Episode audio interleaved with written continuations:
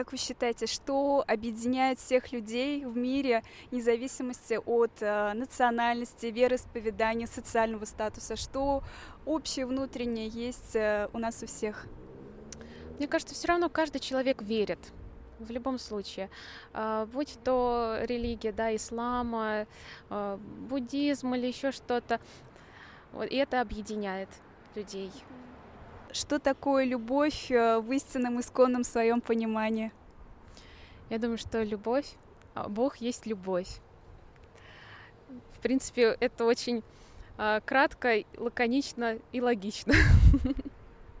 Что вы можете пожелать э, всем нашим телезрителям, всем людям доброй воли? Я хотела бы пожелать обрести э, вот это, обрести Бога, пожелать смелости, духовным открытием.